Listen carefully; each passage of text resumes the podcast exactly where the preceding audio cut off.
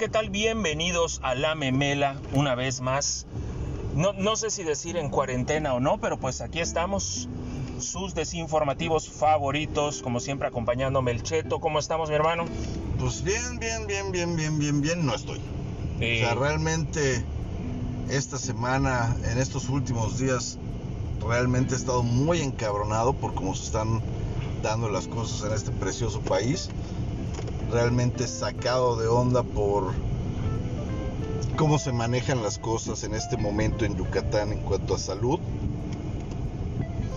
Y con unas ganas de mandar a chigar a su madre Andrés Manuel. o sea, lo normal. Lo normal, o sea, un, un, un lunes cualquiera.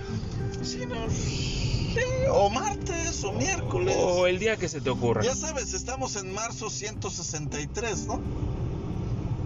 Ok, eso sí, no lo entendí. ¿Cuánto- o sea, el 17 de marzo empezó la cuarentena por COVID. Ah, ¿Y cuántos ok. días ya tenemos en marzo? Chinga tu madre. Y Gatel dijo que el 17 se acaba, el 17 de abril se acababa, luego Sí. que el 21, luego... Ese fue un video que, que empezó a circular, de hecho ya lo compartí en mis redes, con respecto a una conferencia de prensa que dieron en febrero, este, en, en la mañanera, y sale López Gatel diciendo pues que, que estábamos exagerando un poquito. Es esto. como una gripita. De hecho, lo que él dice es que es, hay una gripe estacional en esa temporada que termina más o menos a finales de febrero. Él dice que se va a hilar con este COVID, que es una enfermedad respiratoria, que no necesitamos hacer hospitales, que Especiales. que- ajá, exactamente, que todo va a pasar rápidamente y que en abril se acaba.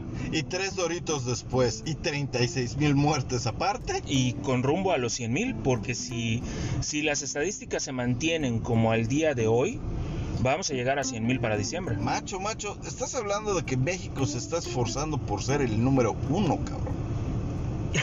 ¿Cuántas veces hemos realmente esforzado México por No, llegar no, al número uno?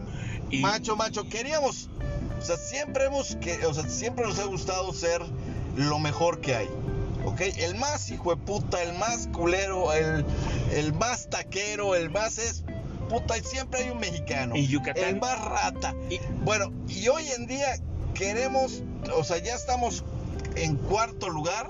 Sí, efectivamente, a en- nivel A mundial. nivel mundial, solo por debajo de Estados Unidos, Brasil, Gran Bretaña Y nosotros. en el número 4, llegando al podium de ganadores, México. Ya ¿Qué? rebasamos Italia, ya rebasamos España. ¿Qué tienen en común? ¿Qué tienen en común estos cuatro países? Eh, aparte de un pendejo eh, presidente. Yo, eso es lo que tienen en común. Donald Trump en Estados Unidos, Bolsonaro en Brasil, este Johnson creo que se llama el, el de, el Boris Boris Johnson se llama el de primer ministro de Inglaterra y aquí pues el el señor presidente Don Coto. Puta. No, no, no, no, no, no, no. Bueno, pues esto es parte de lo que, de lo que ha estado pasando en el país. Seguimos eh, en una cuarentena disfrazada de que necesitamos reactivar nuestra economía. Boris Johnson es el, es primer ministro de, de Sí, Inglaterra. nada más había que corroborarlo. No le vamos a decir Farfenuguen Pérez. O sea, hay que decir las cosas bien. Boris Johnson, primer ministro de Inglaterra. Bueno, eh, hoy vamos a platicar de, ¿De qué esto. vamos a ladrar el día de hoy? Hoy vamos a platicar de esto, de lo que está pasando en el sistema de salud a nivel nacional y a nivel estatal, que está, la semana pasada se destapó una cloaca por allá eh, con referente a los números que estaba dando el gobierno federal en sus instituciones aquí en el estado, IMSS, ISTE. Vamos a hablar del sistema de salud aquí en Yucatán. Vamos a hablar. Este no lo podemos dejar fuera. No, por supuesto que no. Don Coto en Estados Unidos se fue a comer su miardona, es el hijo de puta. La visita de, de AMLO a Estados Unidos que tiene muchas lecturas y a ello pues también le vamos a meter lo que está haciendo la, la cuarta transformación La hermana de Bartlett. en Ciudad de México, en la Cámara de Diputados, la hermana de, de Bartres, no, no, Bart- no, de Bartre. Bartres, de Bartre, la hermana de Bartre en la Cámara de Diputados en Ciudad de México, y pues ya sabemos que si pasa en Ciudad de México no tardan en que Ah, suceda no, aquí se, en- se importa. a, nivel, a nivel nacional. Vamos a hablar también de ese problema que, que ya no hay. que ya no existe. Ya no, ya se solucionó el huachicol. Según el presidente de la República, él ya había acabado con el huachicol. Sí, no, pues eso pues, también también dijo que había lago en Texcoco. Sí. O sea, el único lago que conozco ahí es el lago de Pedo. Sí, exactamente. O sea, fuera de ese lago no conozco otro por ahí. Ahora resulta que Pemex, pues, dice, descubrió el hilo negro diciendo que sus empleados están involucrados en el huachicol. No, ¿a poco? Nada más que ahí yo creo que tiene que tener mucho cuidado el gobierno federal con el sindicato de Pemex. Mm. Que ahí está su consentido, Romero de Y Champs. vamos a hablar un tema muy divertido. ¿Qué será? O sea, vamos a. No sé si dejarlo para el final, cabrón, realmente. Eso de. Porque te puedes meter en camisa de once varas y esta semana nos pueden llegar. Puta, una gran cantidad de te voy a cortar las pelotas si hablamos de infidelidad Parte 2. volumen 2. Sí, porque en un programa anterior, por ahí del, creo que fue el segundo o el tercer programa Sí, que- hicimos, Es que, es que, bueno, tu epifanía no es para menos. el tema de la infidelidad en la mujer. Hoy no vamos a tocar el tema de la infidelidad en el hombre. No, es que el hombre no es infiel, es inocente. Es puro inocente, casto, puro y casto. Nosotros navegamos con la inocencia que nos caracteriza, el honor y la elegancia que a un hombre caracteriza. Bueno, pues esos son temas que suenan interesantes para el día de hoy. Ahorita que regresemos del corte. Regresamos en un momentito más, no se vayan, están en la memela.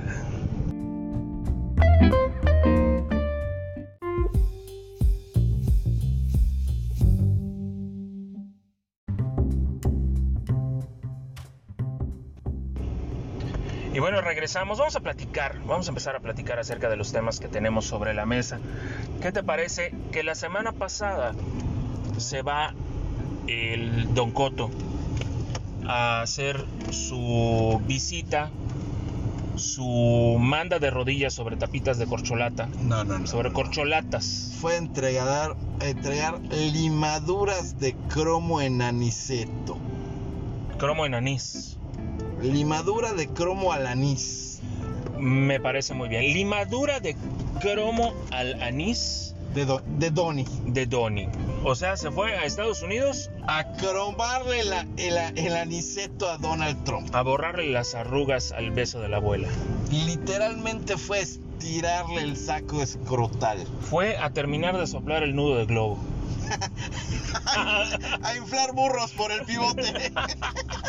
no, no pude evitar. Se fue a Estados Unidos Espérate, espérate, déjame.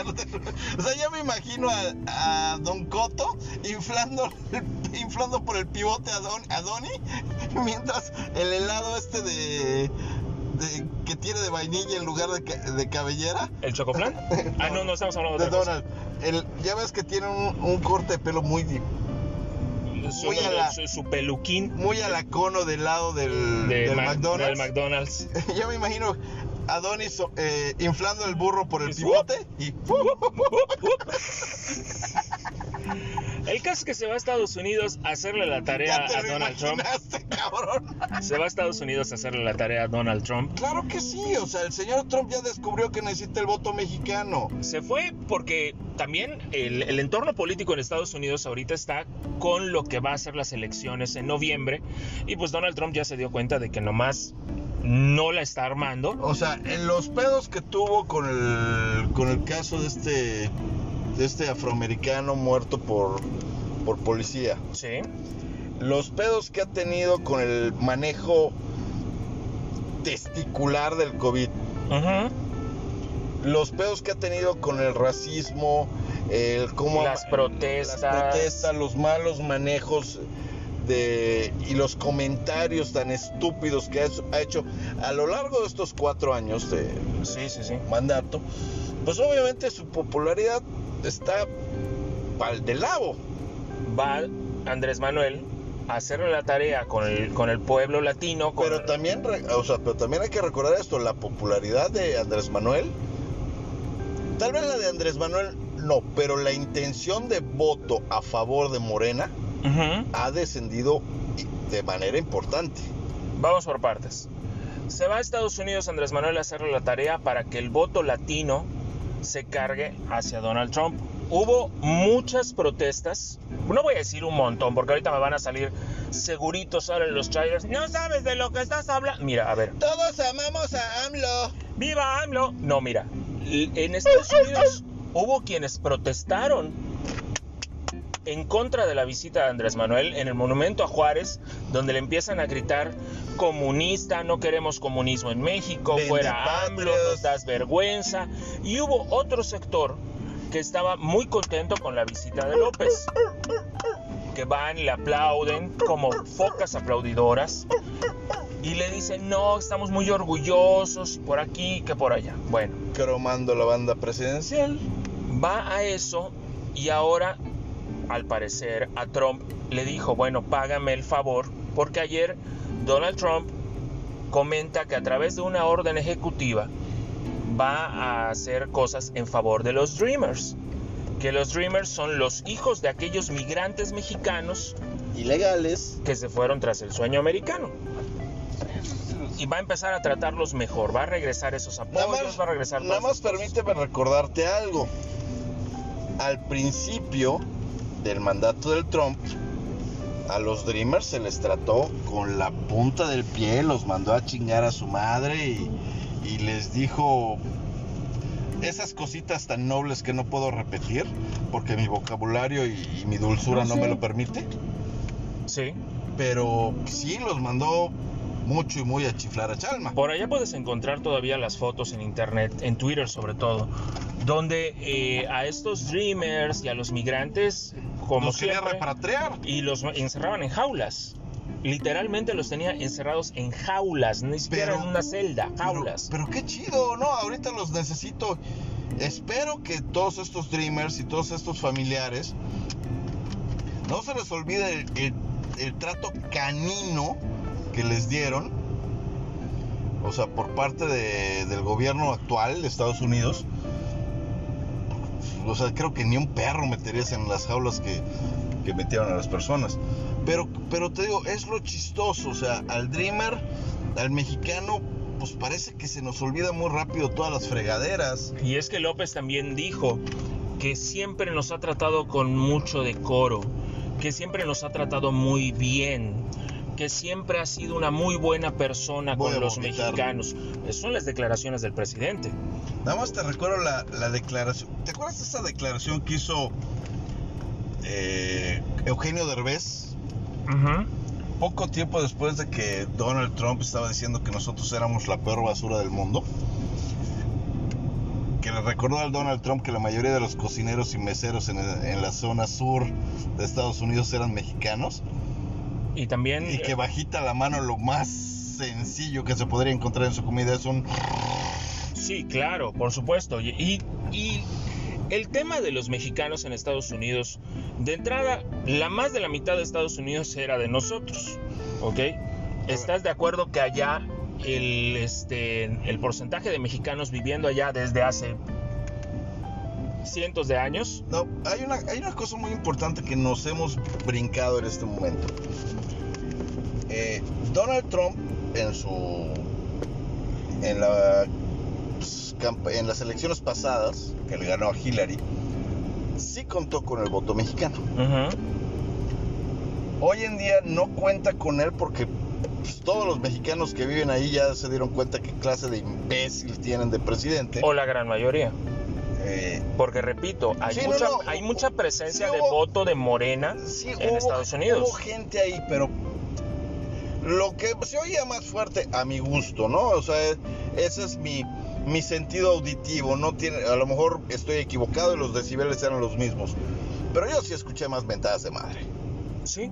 Bueno, pero, ¿qué es lo que pasa? Donald Trump llega al poder eh, ondeando la bandera del Partido Republicano. Ujú. Y la mayoría de los mexicanos en Estados Unidos votan por el Partido Republicano. No les importa quién sea, votan por Republicano. Porque supuestamente es el partido de las tradiciones, de la educación, de la cultura, eh, la moralidad, las cuestiones religiosas. Es lo que el, el mexicano está hasta cierto punto acostumbrado por parte de sus valores morales eh, tradicionales Ahora- desde la familia. Ahora, de- date cuenta ahí, por ejemplo, que es el lado conservador de Estados Unidos. Algo que el presidente siempre ha estado en contra de los conservadores. Sí, sí, sí. Sin embargo, eh, los republicanos no es, no es conservadurismo, es simplemente una cuestión de tradiciones. Sí, Las sí. tradiciones morales las eh, enarbola el Partido Republicano. Y es lo que siguen los, la- muchos mexicanos viviendo ahí. Olvídate de- del trato, ¿ok? Simplemente votan por, por el Partido Republicano porque es el partido de, lo- de las tradiciones a las cuales estoy acostumbrado. Ahora, la visita de, de- de López a Estados Unidos definitivamente fue a hacer un favor Oral, y a cobrar un favor, anal. seguramente. Porque el, la visita de López no tenía ningún sentido. Trudeau, el primer El ministro primer- de Canadá, Los mando a la chingada. dijo, no, no haya que ir, el tratado ya está firmado. ¿ok? Es simplemente una visita protocolaria. Y también hay que recordar que en el caso de Canadá, ¿ok? Estados Unidos le está imponiendo varios aranceles a, a Canadá y también por eso Trudeau dijo, no, es que yo a qué voy. Es que Trudeau no, no tenía, no solo es que no tenía por qué venir, o sea, no había una razón por la cual, por la cual ir a, a cromarle la tarria al presidente Trump, sino, ¿sabes qué, cabrón? O sea, yo no soy tu, tu pendejo, no soy tu barquito, ni tu tablita, ni tu escalerita, ni ni madre. Ya a eso súmale también, Eso se llama carácter. súmale también el hecho de lo que estamos viviendo hoy por hoy en el planeta. El tema del COVID, ¿ok? Es un tema que hoy por hoy es muy fuerte, ¿ok? Lo es desde hace meses. Y no tenía nada que ir este, en López a Estados ¿Sabes Unidos. Él tiene que estar aquí ¿Sabes qué otra atendiendo este me problema. estoy dando cuenta Mm. que el presidente Trump traía también mascarilla durante la visita. No, fíjate que no. Yo no lo vi con mascarilla y sin embargo en estos días ya la empezó a usar. No, no, no, déjame checarlo. Porque el tema, el tema de las precauciones y todo lo demás. Bueno, yo los vi en la conferencia de prensa que dieron los dos sin mascarilla. Salir de la oficina en la Casa Blanca sin mascarilla. Ok, también hay que tomar en cuenta el, el- el tema de, de que es un asunto te- político. Tienes razón, o sea, mantenían la distancia, pero no mascarilla. Yo pensaba que usaba mascarilla eh, Trump para ocultar el asco que le daba a Andrés Manuel. No, hombre, ¿qué van a andar usando mascarilla? Ni por el asco. O sea, el asco ya se lo perdieron hace rato. O sea, estás diciendo que a nuestro presidente Andrés Manuel López Obrador ya le perdieron el asco. Yo lo que estoy diciendo, ¿ok? Es que lo que hemos dicho en muchas ocasiones, Que es puto y para fuera, para fuera del país, ¿ok? El presidente que sea, sea López, sea Peña, sea Calderón, el presidente que sea, es el presidente de la República, es una institución, ¿ok? Es representa, representa al país, ¿ok? Fuera de México, ¿ok? Ese personaje merece el respeto de los otros países simplemente porque es por la investidura que tiene. Espérate, espérate, estás diciendo una cosa muy importante. Fuera de México. Eh, Yo soy mexicano y estoy en México y tengo derecho de burlarme de este hijo de la gran etara, eh, Etaira las veces que yo considere necesario. Es correcto, pero no es eso a lo que voy, ¿ok? El trato que recibió López en Estados Unidos, ¿ok? Fue un trato menor, ¿ok? Él es un no se- jefe de Estado. No se quedó en la Casa Blanca, lo mandaron al hotelito. Sí, es correcto. Porque además hay una casa de visitas En que está en la. Casa Blanca, que es donde llegan los dignatarios. Sí, pero, pff, o sea, ¿estás de acuerdo que Donnie es ligeramente racista, Ligeramente nada más. ¿ok? Clasista y piensa que los mexicanos para lo único que están hechos es, es más, ni siquiera el cuarto de servicio lo hubiera mandado. Mira, cualquiera que haya sido la razón, que a lo mejor no fue esa, pudieron haber sido otras, no debió de haber sido así. Yo estoy especulando. Sí, yo sé, eres O un especulero, pero, ok, a lo que voy. El dignatario, ¿verdad, cabrón? el dignatario que llegue de visita a otro país merece el trato de dignatario, punto.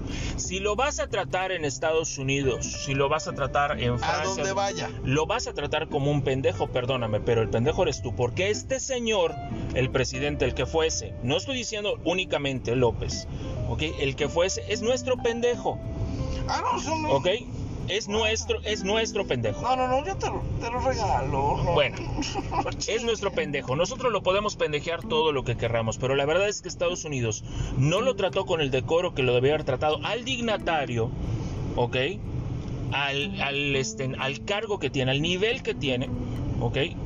Y pues si le vale gorro, le vale gorro, Estados Unidos le vale gorro. Solo fue, a, solo fue hacerle un favor oral a Donald. Solo fue hacerle un favor electoral Ah, electoral, tienes razón. electoral con vistas a lo que sigue, que son las elecciones y el proceso electoral que está llevando Estados Unidos, que pues la verdad es que John Biden ahí se está llevando prácticamente todas las de ganar. Esperemos que así sea, en mi muy particular punto de vista, que es- no se relija Donald. que no se relija Donny, definitivamente. Y oye- Otra, otra cosa que está pasando eh, con esta transformación de cuarta que comentábamos hace un rato, el tema del famosísimo huachicol. ¿Qué, qué, qué dije? ¿Qué dije? ¿Cuál? Ah, sí, es cierto, ya no hay eso. Según López. Pasó un perro verde y desapareció, Sí, cabrón. sí. Ahí hay una caja china y desapareció el tema del huachicol. Sí. Y según el presidente de la República, desapareció el huachicol porque él lo desapareció el huachicol. Y sale Pemex a decir en una declaración que está hoy en el Universal, donde dice que sus trabajadores están involucrados en el huachicol. No. Descubren ¿Cómo? el hilo negro y ahora resulta que los trabajadores de Pemex son los responsables de lo que está pasando con el huachicol. Yo le recomendaría a, a López, le recomendaría a la transformación de cuarta que tenga mucho cuidado con el sindicato de Pemex. ¿eh? Mira, macho, yo solo sé que el olor de mierda, a mierda, en este desmadre del Huachicol y Pemex es tan fuerte, es tan podrido, es tan asqueroso, que no, no voy a creer que los trabajadores de Pemex, o sea, no creo que se quede en la, pa- en la planta baja. Yo creo que esto es un pedo grande. Más grande de, de lo que está admitiendo esta persona. O sea, esta persona está diciendo los trabajadores, como diciendo los de bajo nivel. Sí, el- el- los ingenieros, o sea, el, el bajo nivel de Pemex. La perrada. La perrada son los que están involucrados en el huachicol.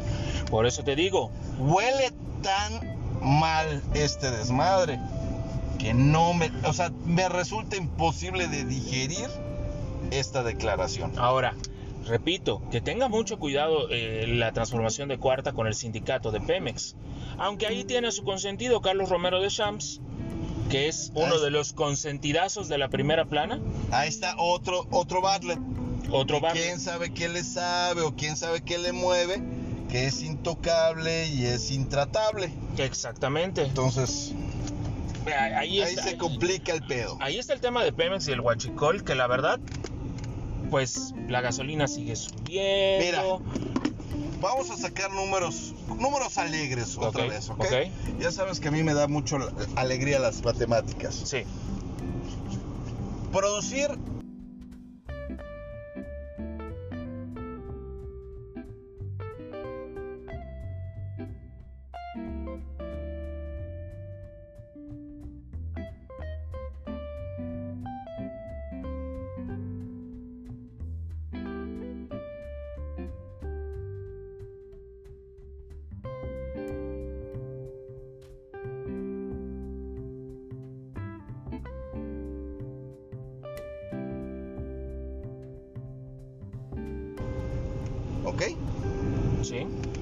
los otros 400 que se volaron, ya que se vendan por otros lados y sea una lana que otro se gane. Ay, me mordí la lengua.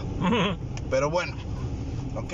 Entonces tengo que, tengo que ponerle un sobreprecio a mi litro de gasolina para quedar tablas en cuanto a números a la hora de lo comprado con lo vendido. O sea, con el obvio descuento del huachicol, Sí, por supuesto. que es de un 40%. Eso es números alegres. Puede ser más o puede ser menos.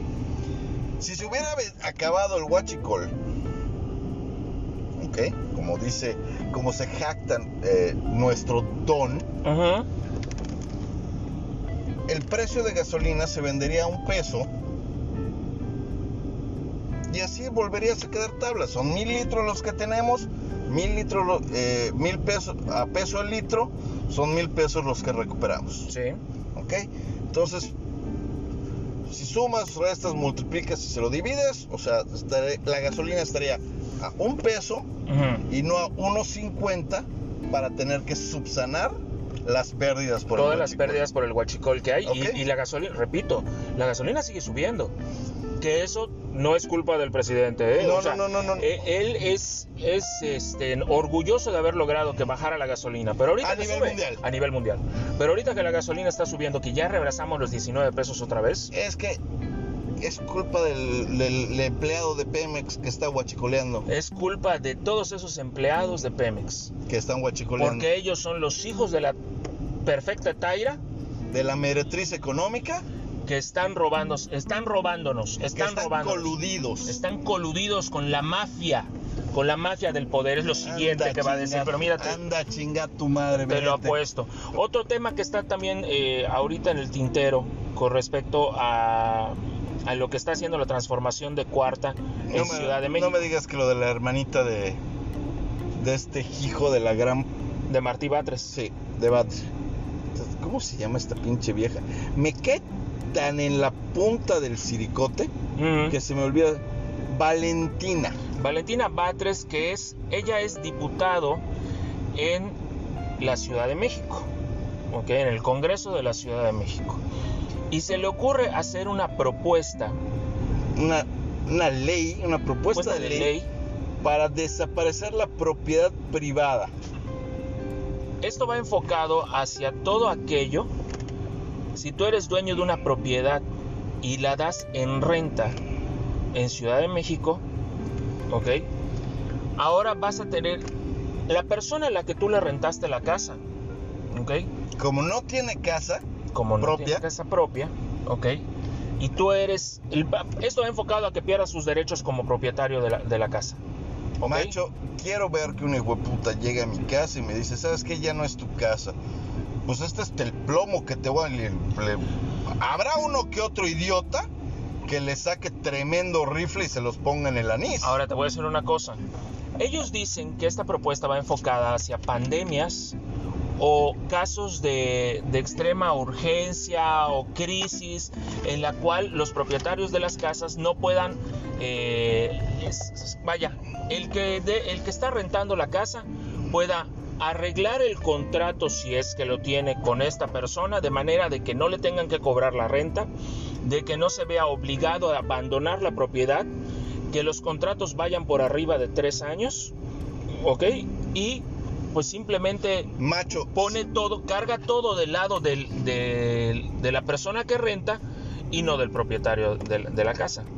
mira, ok, entonces vamos a agarrar a- al señor Casas, al Doctor Houses, y le vamos a quitar seis de sus siete casas y, se las, y las vamos a dar a las personas. Es que eso es también lo que dicen. Vamos a agarrar las 27 propiedades de... Ackerman. No, no, no, las 6 son de Ackerman. y Ah, perdón, no, la, la de Las, seis- Bartlett. las 27 de Bartlett y se las vamos a dar a las personas. Eso, Vamos a agarrar el rancho de Andrés Manuel y lo vamos a hacer un hospital. ¿Verdad que no? porque eso, según ellos, va enfocado también para aquellos eh, hacia lo de la vivienda digna, el derecho que tenemos todos a la vivienda digna. Que ¿Le está vamos con- a quitar la Casa Blanca a la gaviota? Está consagrado eso en la Constitución. Va, ok. Todos tenemos derecho a vivienda digna. Para eso existe el Infonavit. ¿Ok? Y el Infonavit está trabajando, que ya lo habíamos platicado. Ahorita, ahorita hay unas modificaciones en el Infonavit que se están haciendo en favor de aquellos que tienen créditos. Pero, oye, quitarle todos los derechos al propietario, que tú te rompiste la madre por, por sacar una propiedad, que tú... Eh, espérate, espérate, me vas a decir que Bartlett se rompió la madre por sus Por supuesto, claro que sí, el, el señor director de la Comisión Federal de Electricidad se rompió el alma trabajando desde los 70s, 80s, 90s. Sí tienes punta de lengua de platino. Espérate. Se rompió el alma para esas 27 propiedades. Por supuesto, estoy siendo sarcástico, güey. Yo sé que tú, amas y adoras. No, hombre, no, no, no, no. O sea, lames el el suelo por donde camina el hijo de su pinche madre. Ya lo decíamos en un programa anterior, yo tengo mi altar para, para Andrés Manuel. Yo tengo un altar donde lo tengo a él y tengo a su sacrosanta mujer Sí, estoy siendo sarcástico, güey. Igual que tengo un póster de la América, es lo mismo. No, no, no, no, espérate.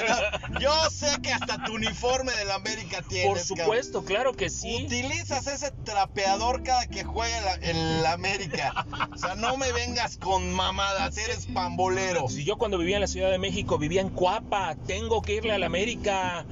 se la cromabas al jorobado. Y ya hablando ya muy en serio, ¿ok? Sí, es que no es el jorobado, es el gobernador de, de, Morelos. y se la sigues cromando hasta el día ya de hablando, hoy. Ya hablando ya, ya en serio, ¿ok? Esto es socialismo, ¿ok? Es quitarle el, derecho a, la propiedad. es... Sí, pero esta es una corriente totalmente socialista. Quitarte el derecho de tu propiedad porque el pueblo no tiene casa y el pueblo tiene derecho sobre tu propiedad. Espérate, no es socialismo, No, no es socialismo. ¿Y qué será? Es comunismo. Es correcto, tienes toda la razón. No utilicé el término correcto, es comunismo.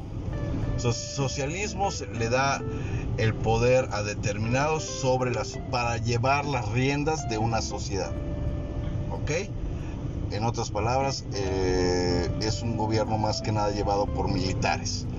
El comunismo es todos somos iguales, todos tenemos los mismos derechos y o sea, las corrientes económicas del socialismo y del comunismo son un poquito diferentes. Bueno, el caso es que el comunismo o socialismo, como le quieras llamar, el comunismo valió pito hace años. Pero eh, vuelvo a lo que comentamos en el principio.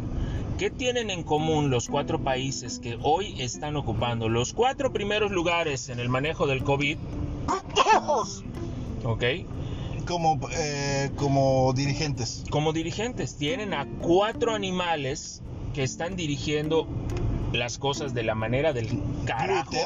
Del carajo. Glútea. Y hacia allá nos está llevando la 4T. ¿Quiere que ocupemos el primer lugar? No, no, no, no. La 4T nos está llevando a la chingada. Ahora, esto que está pasando en Ciudad de México, de aprobarse, ¿ok? Además de que lo quieren hacer retroactivo, ninguna ley es retroactiva. Partiendo de ese punto, ellos lo quieren hacer retroactivo. Es decir, si tú rentaste tu casa el año pasado, la semana pasada, ¿ok? Y hoy se aprueba esa ley, esa ley va a aplicar para ti. Vamos a modificar toda la ley para que ahora, incluso si diste en renta tu casa hace seis años, ¿ok? Tenga validez esta ley para ti. O sea, quieren jugarle a toda la constitución, voltearla de arriba para abajo y hacer lo que se les dé su rendiablada gana en aras de la igualdad. Macho, macho, macho. Ay, chingada madre.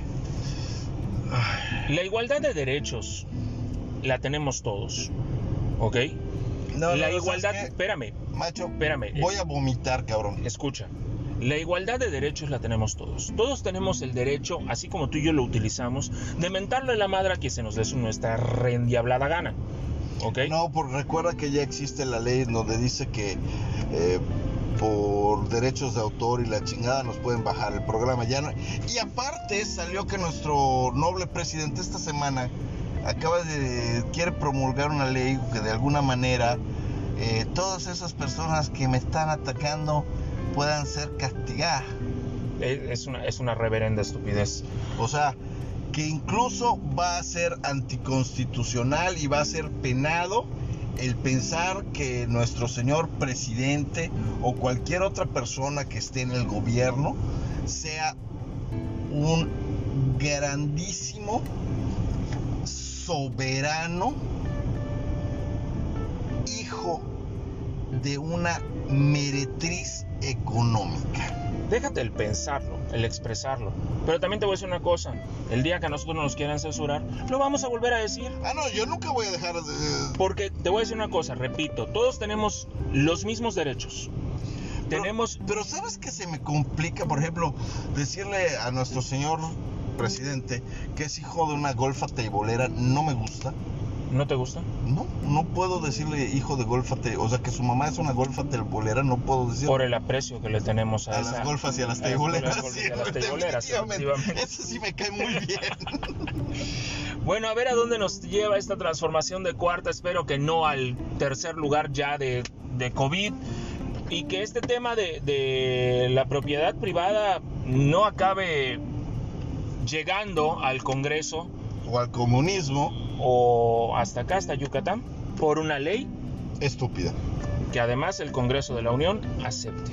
Porque cuando sucede en Ciudad de México, aguas. Sí, pero nuevamente regresamos a la problemática 2021, que es la segunda parte de la cromada de Andrés Manuel en su visita a Estados Unidos. Exactamente.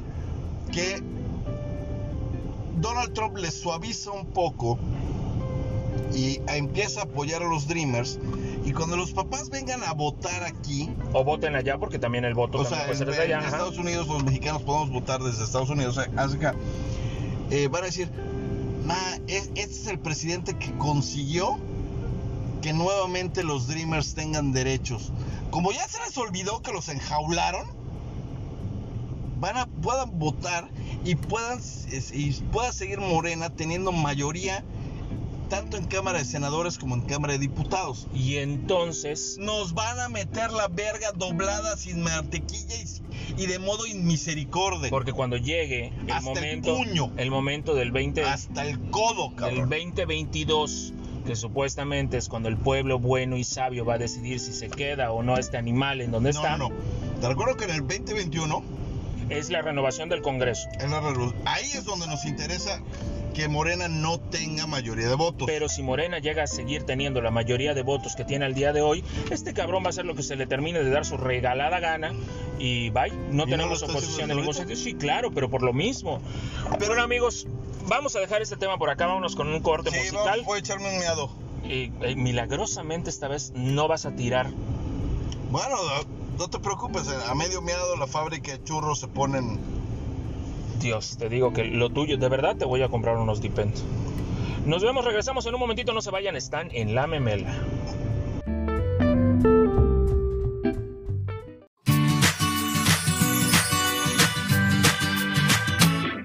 Siento un olor, algo familiar, a huevo podrido, apestoso de verdad. Aunque lo sacuda o me tape la nariz, es muy resistente, pues nunca se va de aquí. Este gas no se puede negar, salió de un cuerpo de este lugar. Calladito me voy a quedar, porque el que lo huele es el que lo trae detrás. Oh, oh, oh.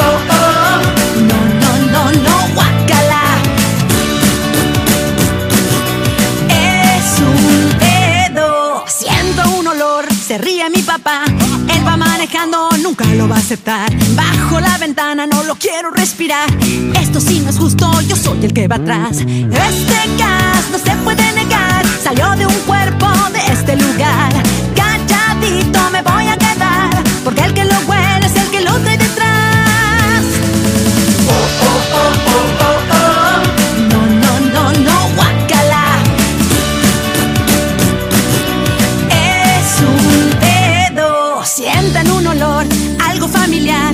Es mi venganza, se lo van a tragar.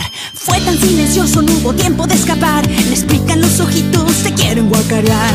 Este gas no se puede negar. Salió de un cuerpo de este lugar. Calladito me voy a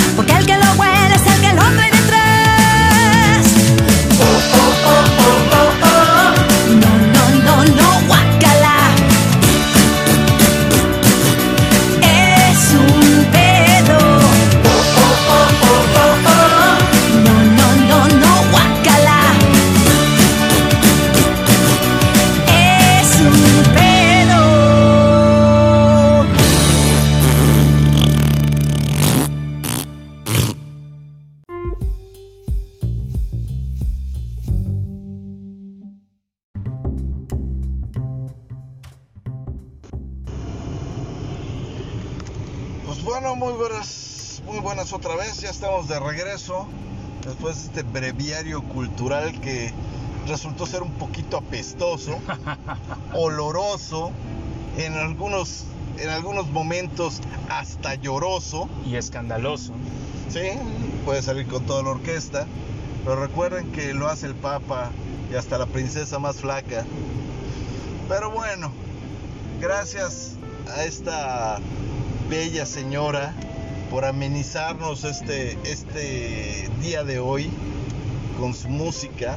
Unos grandes, grandes, Espe- grandes éxitos. Esperemos que, que este éxito musical no le traiga problemas de la misma índole. Te juro que cuando, cuando me lo mandas, porque tú me mandaste la canción, yo no la Sí, había ya escuchado. sabes que yo soy escatológico más no poder. No la había escuchado y cuando me dices, no, pues es, es de esta niña, y yo, ¿what? Me pongo a checar y efectivamente es de su nuevo disco Sí, que está enfocado hacia el público infantil. Sí, sí, sí. O sea, y todos los niños de los 2 a los 4 años se mueren de la risa, al igual que muchos adultos al primer pedo. Por supuesto. es, una, es una vacilada este asunto, es una vacilada. Sí, o sea, está haciendo, está haciendo negocio, ¿no? O sea, y la señora pensándole bien. Sí, por supuesto. Oye, mi hermano, fíjate que seguimos teniendo temas en el tintero, yo creo que nunca vamos a dejarlos de tener. Pero ahora resulta que seguimos con el tema del COVID. Y aquí en Yucatán, la semana pasada, el subsecretario Gato, alias Gatel, ¿No te refieres a lo que platicamos la semana pasada de que el, nuestro ilustre gobernador Mauricio Vila fue a platicar con, con los directores del Seguro Social y del ISTE aquí en Yucatán? Eh, algo muy similar, algo muy cercano. Fíjate, la semana pasada comentábamos de que ya había gente que se estaba quedando afuera de los hospitales aquí en Yucatán. eh, y los dejaban allá afuera. Especulamos en aquel momento que probablemente era, era pago de membresía. era pago de membresía. Bueno, resulta que se reúne el gobernador del estado de Yucatán, el licenciado Mauricio Vila Dosal, se reúne con los delegados y les dice, oiga, por favor, ¿cómo es posible que me estén dejando gente muriéndose en la banqueta? En la banqueta, sentados, esperando, lo que tú quieras, me los están dejando afuera. Cuando tenemos, de acuerdo a la información que nos están entregando, 47% de disponibilidad en sus instituciones. Y dicen ellos, no, tiene usted toda la razón, vamos a hacerlo, se ponen la camiseta, vamos a empezarlos a recibir y todo.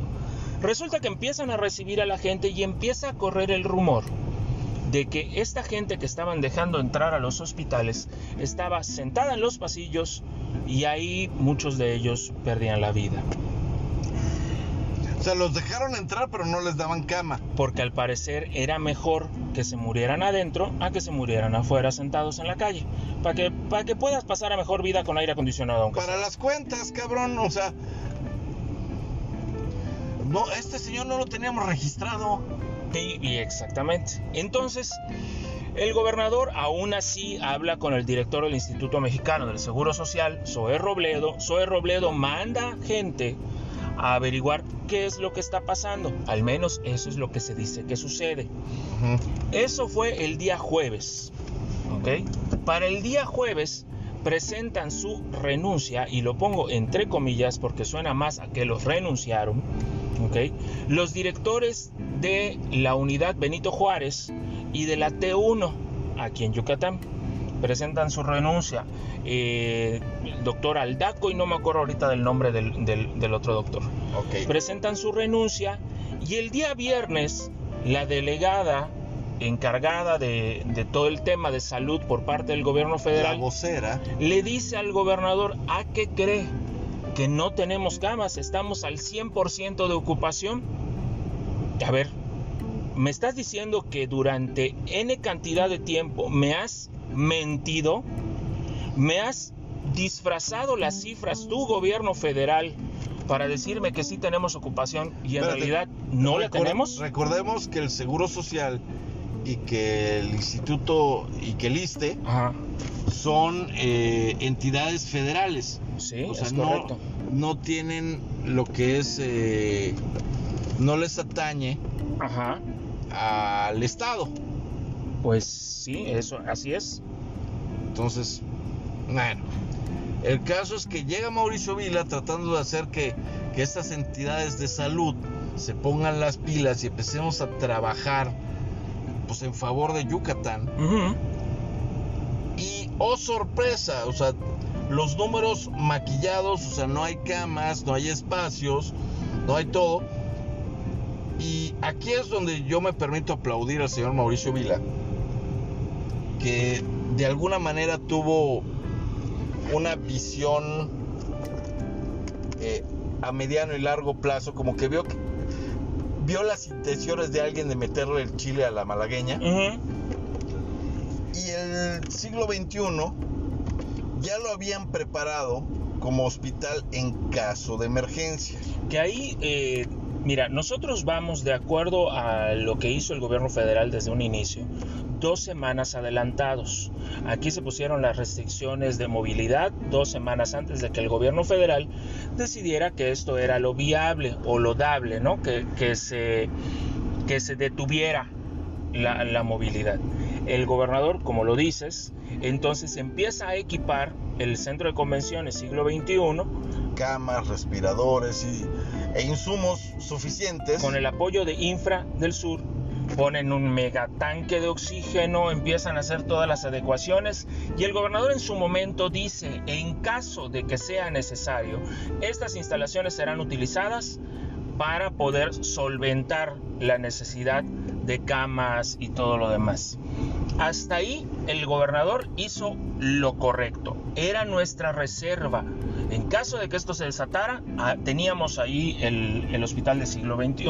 Hoy en día ya tenemos a nuestros siete primeros infectados allá. Hasta el día de ayer llegaron siete personas porque también siglo XXI se, no se habilitó como un hospital para recibir.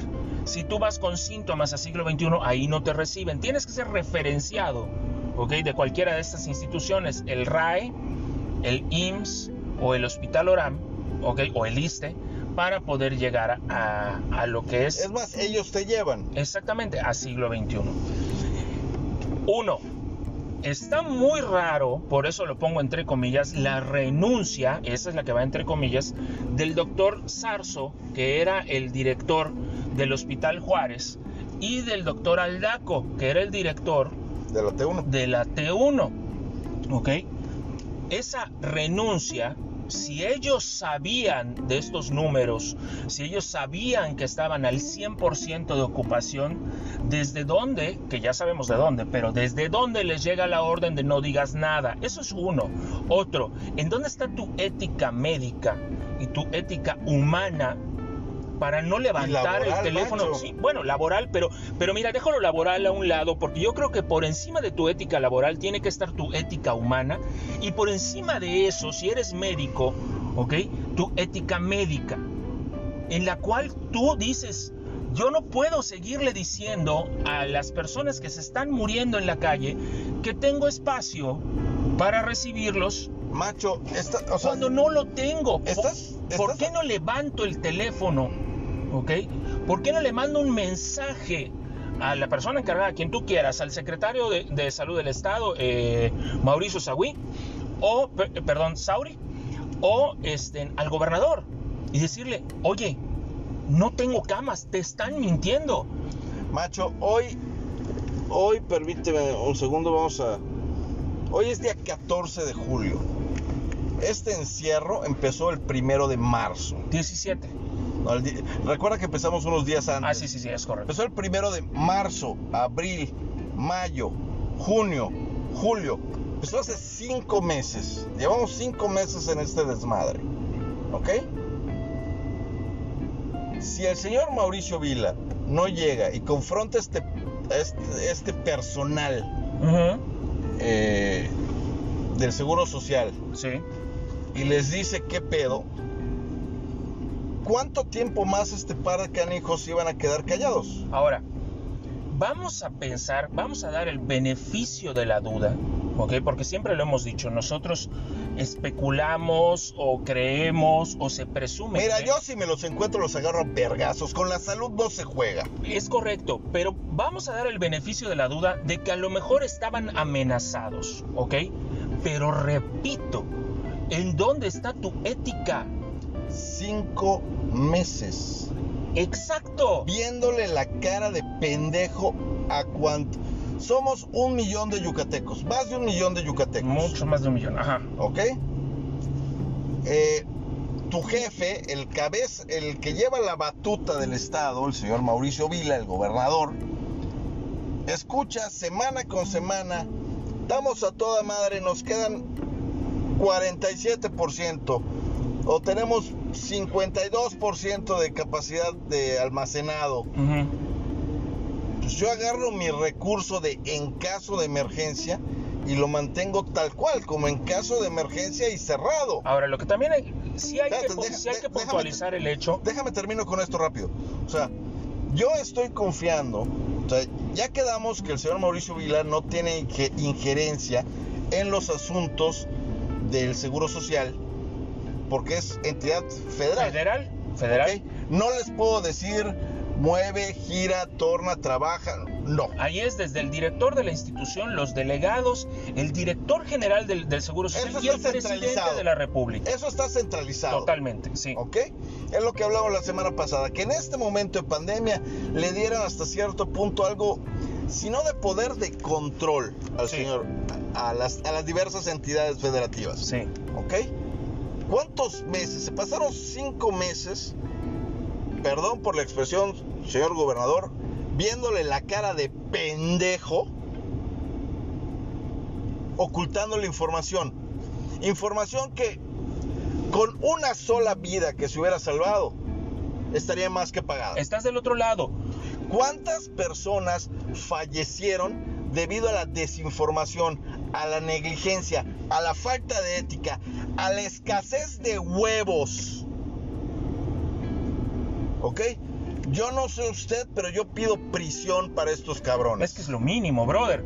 ¿Cómo se te ocurre? Y repito, ¿dónde diablos está tu Señor ética? Mauricio Vila, para el doctor Carlos Felipe Zarzo Moreno y pa- el Y el director doctor- del Benito Juárez, Y el doctor Aldaco, que era el director de, de De la la- T1, N- le pedimos de, la de una manera encarecida tambo, prisión, bote, tiene que haber un proceso. todo el rigor de la ley. Tiene que haber un proceso, se tiene que hacer, porque estas personas eran responsables de la vida. Y te voy a decir una cosa, ante la falta de ética moral, humana, médica de estas personas, ellos se convierten en cómplices de la muerte de estos individuos que estaban sentados ahí, oficiales de policía que murieron ahí sentados, padres de familia, madres de familia que murieron La sentados. viejita vende tortas enfrente de la catedral que murió en lista de espera.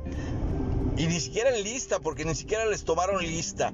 Que murió en las escaleras, a la entrada, en la reja de la T1 o en las escaleras del, del Hospital Juárez. Todas esas personas, una, dos, veinte, cien personas que, que, que han fallecido por esta negligencia, por esta hijueputez de estas dos personas. O sea, yo, de mi modo muy particular, a donde vea al señor Sarso o a donde vea al otro hijo de la gran puta, les voy a caer a madrazos. No puede ser posible. Porque esto, además, es que además de, De que, además, de que si los veo les caigo a madrazos es posible. además de todo lo que implica el ocultar las cifras, la falta de ética, y lo repito mucho porque esto es falta de ética. No, de huevos, cabrón. de o sea, huevos, ok, y de- se- de se huevos, habla sí. bien, de huevos, o sea. De no decir las cosas, bueno, a ver, ¿quién está sacando de acá el beneficio de que el gobierno del estado de Yucatán pues no haya tenido la el suficiente control sobre sus contagios? No solo eso, macho. Ok. Don Mauricio, Mau, o como quieras que te digan, en estos momentos, al día de hoy, tu imagen pública ante el país te da una posición excelente. ¿Sí? Eres un gobernador que es muy querido en su casa. Y es y muy bien visto en casa ajena. Es correcto. eh, los diversos, la gente de Campeche, la gente de Quintana Roo y la gente de otros estados también te ve con muy, de una manera positiva, ¿ok? Tu imagen, tu nombre, tu integridad no puede ser tachada y pisoteada por la falta de huevos o por, los, eh, por el exceso de huevos de un par de cabrones jugando con vidas humanas. La realidad es que Mauricio, el licenciado Mauricio Vila, es un personaje presidenciable. Es una persona que, que mira, eh, dentro de todo el espectro que pueda haber de Y, personajes y regresamos políticos, a la pregunta que tú estabas haciendo. ¿A quién chingados le conviene pisotear el nombre de este cabrón? ¿Por qué? El jueves sale Gatel a decir que en Yucatán estamos del diablo, que nos está cargando el demonio, que nos vamos a morir, básicamente. Luego sale que estuvieron mintiendo las entidades federales en el estado con su ocupación. Y nosotros antes estábamos diciendo estamos bien. Entonces, eso quiere decir que el gobierno federal ya sabía de ese 100% de ocupación y nada más nos decía que no. El gobierno federal.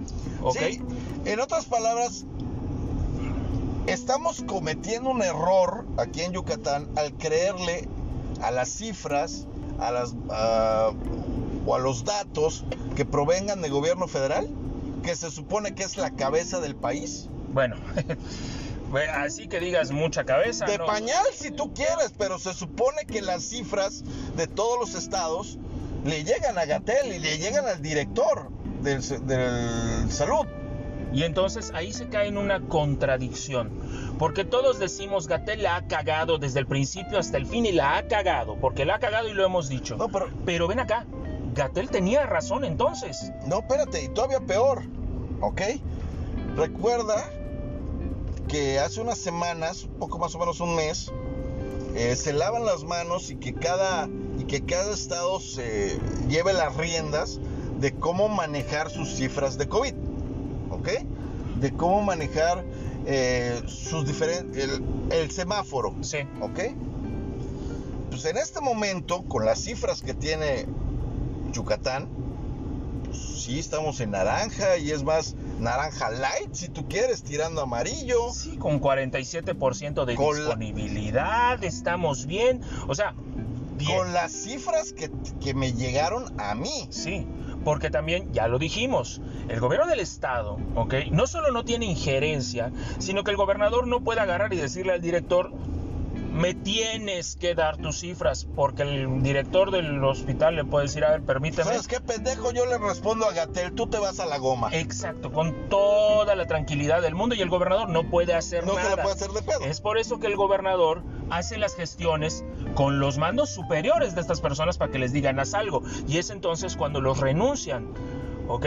Porque vamos a poner, vamos a poner las cosas. pero te recuerdo que yo también tengo datos de una fuente muy cercana que nos dice que uno de estos dos directores, no voy a decir cuál, por confiesa que a mí me dijeron de allá arriba que falseara mis cifras. Y te voy a decir una cosa, eso no es, no es este. No es excusa ni pretexto. No, espérame, no, es, no solo no es excusa ni es pretexto, sino que además no estamos diciendo lo contrario, es obvio. A estos señores alguien les dijo no digas nada. Ahí te va. Ayer recibió eh, siglo XXI sus primeros siete eh, pacientes. ¿Ok? Ya quedamos siglo XXI es un lugar para aquellos pacientes que ya están en recuperación. Bueno, de estos siete pacientes, ninguno llegó del IMSS ni del ISTE. Ninguno de ellos. No sé si porque el IMSS o el ISTE están haciendo su berrinche y por eso no mandan gente, pero los que llegaron allá fue del RAE, del Regional de Alta Especialidad, y me parece que llegó uno del Hospital Orán, que ese sí es de Yucatán. Sí, sí, sí. Pero recuerda una cosa, el rey no tiene ni, o sea, no tiene nada. No tiene algodón, no tiene gasas, no tiene pruebas, no tiene jeringas, no tiene nada. No tiene con qué hacer absolutamente nada. Pero precisamente, Están haciendo milagros. O sea, están haciendo la multiplicación de los panes sin panes, papá. y ahí está la responsabilidad del gobierno federal, está la responsabilidad de los sindicatos, ¿ok?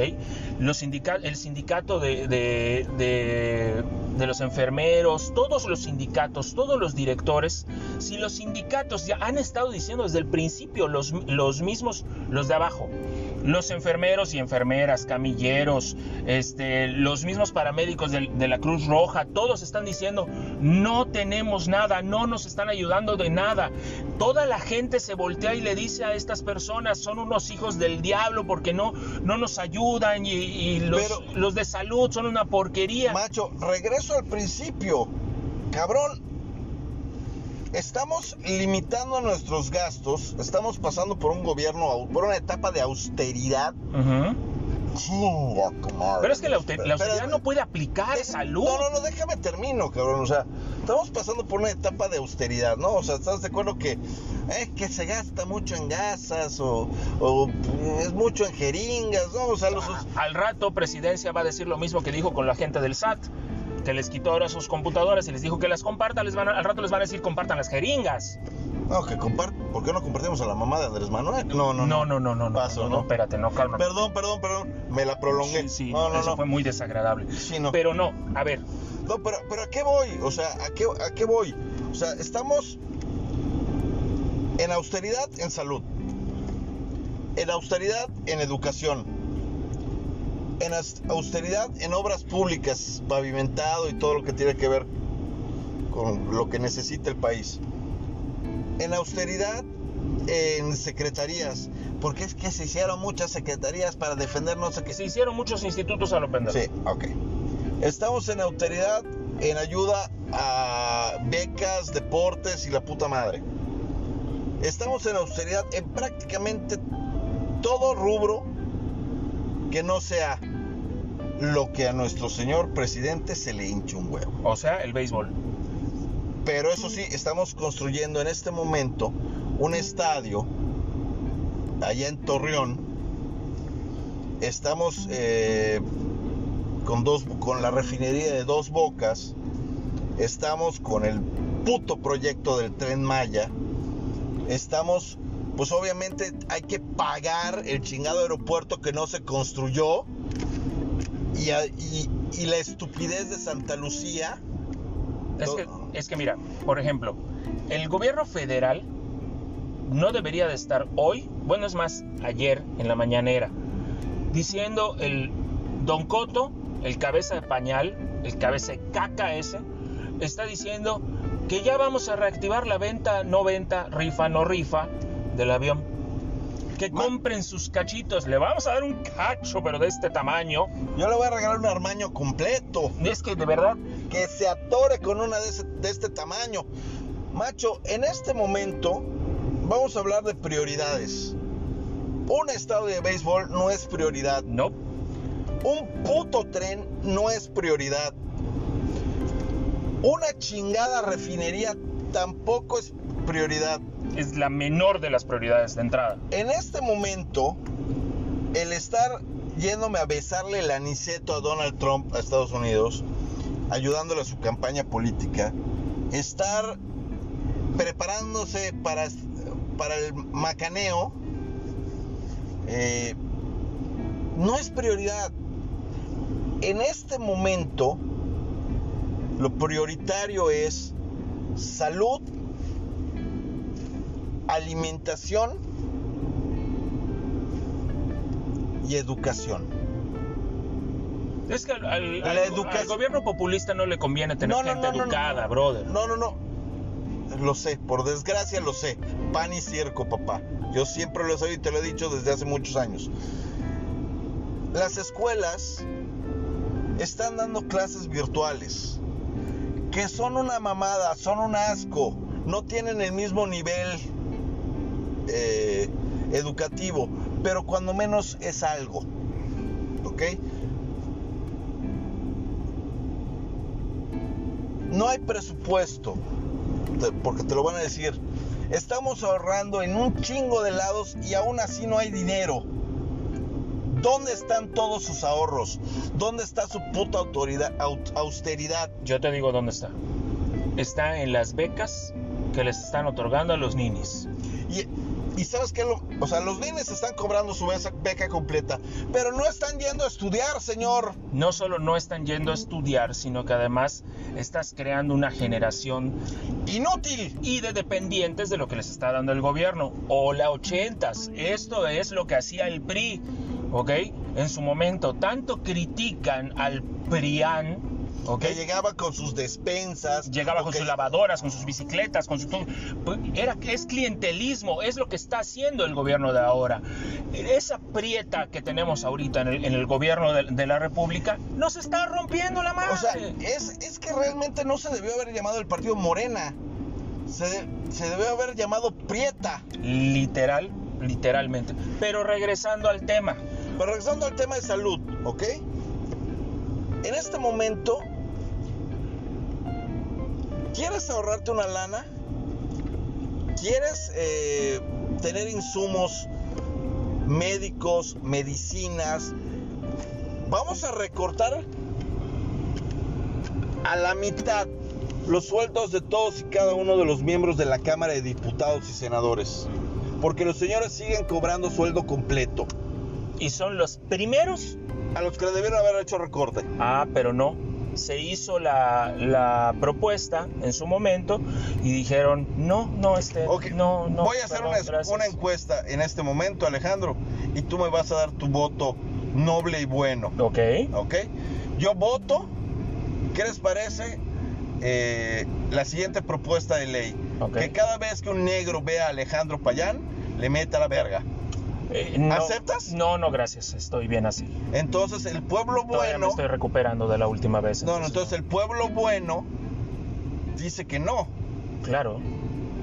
Si yo voy con los diputados y senadores y les digo, ¿les parece que les recorte su sueldo a la mitad? De esos 100 mil pesos que reciben ustedes al mes, solamente les vamos a dar 50 mil. A ver, tú dime una cosa. Ahí te va, ahí te, te la regreso. ¿Tú con 50 mil pesos al mes vivirías en la miseria? La verdad no. Yo creo que nadie. O sea, 50 mil pesos mensuales. Estamos a- ta- vamos, a, vamos a ponerle, tengo esposa, dos hijos, aire acondicionado y la puta madre en mi casa. Un carro, un carro. No, no, va- vamos, dos. Dos, dos. Ok. Uno para la señora y uno para ti. Y el, y el, y aparte, el- obviamente, el que me da el gobierno, Por supuesto. con sus respectivos vales de gasolina y la puta madre. Claro, por favor. No vas a poner tú tu gasolina, no, la friegues. Ni pensarlo, ¿ok? Entonces, un cincu- pon tú entre el súper, luz, agua y teléfono, 5 mil pesos quincenales. Vamos, a, vamos un poquito más No, arriba. no. 10 mil No, no, quincenales. no, no. Estoy, estoy hablando de precio Ciudad de México. Ah, bueno, ok. Ujú. 5, bueno, 7 mil pesos. 7 mil pesos al- a la quincena. A la quincena. Estamos hablando de 14 mil pesos al mes. Quítaselos a 50. Y te queda todavía dinero para... 30 vamos a poner 35 mil pesos para cerrarle. Ujú. Boni- el bonito el número. Me gusta el 35 más que el 36. 35 mil pesos para lo que se me pueda ocurrir, como irme a echar unos tacos al Cardenal. Por ejemplo. Eh, ah, no, pero esos no, eso no nos cuestan porque eso los paga Tesorería Nacional. Ah, pero de todas maneras, ¿de dónde sale la lana de...? de- De tus impuestos, de los míos y de los de todos los mexicanos. Ah, caray. no sale del sueldo de Andrés Manuel. No, yo No. pensé que él pagaba sus Ah, cuentas. sí. Eh, por aquí se va Manila y además vete el, eh, vete el gasto. O sea, mira, toda esa cantidad de dinero, ¿ok? Que el gobierno federal podría estar recibiendo para destinar a lo que debería ver, estar Alex, destinando hoy. Una pregunta, una pregunta rapidito. Dime. ¿Cuántos diputados y senadores hay? 300 y fracción más o menos. 300. Pon tu 300. Vamos a cerrarlo en 300. Vamos a cerrarlos en 300. Ujú. Está bien. 300 pelanás.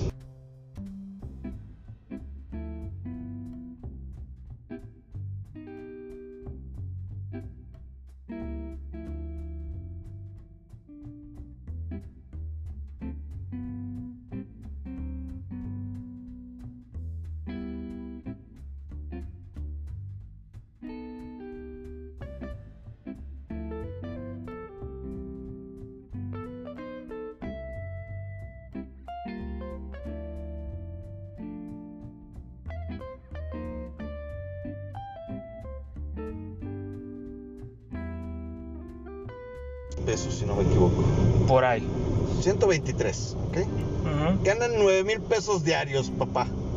Ok. ¿Por 30 días?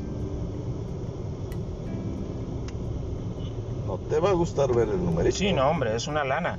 Pero mira, las percepciones de un diputado, ¿ok? La dieta mensual es de 74 mil pesos, ¿ok? Reciben de apoyo económico por asistencia legislativa 45 mil pesos, ¿ok? Y para atención ciudadana 28 mil pesos. En total reciben 147 mil pesos. Que le quiten los 47. que te quitaran los 47. Te quedas con 100 mil para dividir entre atención ciudadana, asistencia legislativa y tu dieta. Son 75 millones, 70 millones de pesos. Para que te des una idea de toda la cantidad de dinero que podría estar recibiendo ahorita la Eso es federación. ahorrándote. Y solamente estás hablando de los diputados. Estamos hablando de ahorro. ¿ok? Esos 74 millones de pesos que si lo multiplicamos por No, si te vas con multiplicaciones, olvídate. Es una No, cantidad no, de no, dinero brutal que simplemente debería de estar ahorita ahorrándose el gobierno federal, como lo dices, ahorro, y destinando a lo que tiene que destinarlo. Si nos vamos a seis meses, un semestre, porque obviamente esta pandemia va para largo. Va ¿no? para largo. En seis meses van a ser 89 millones de pesos.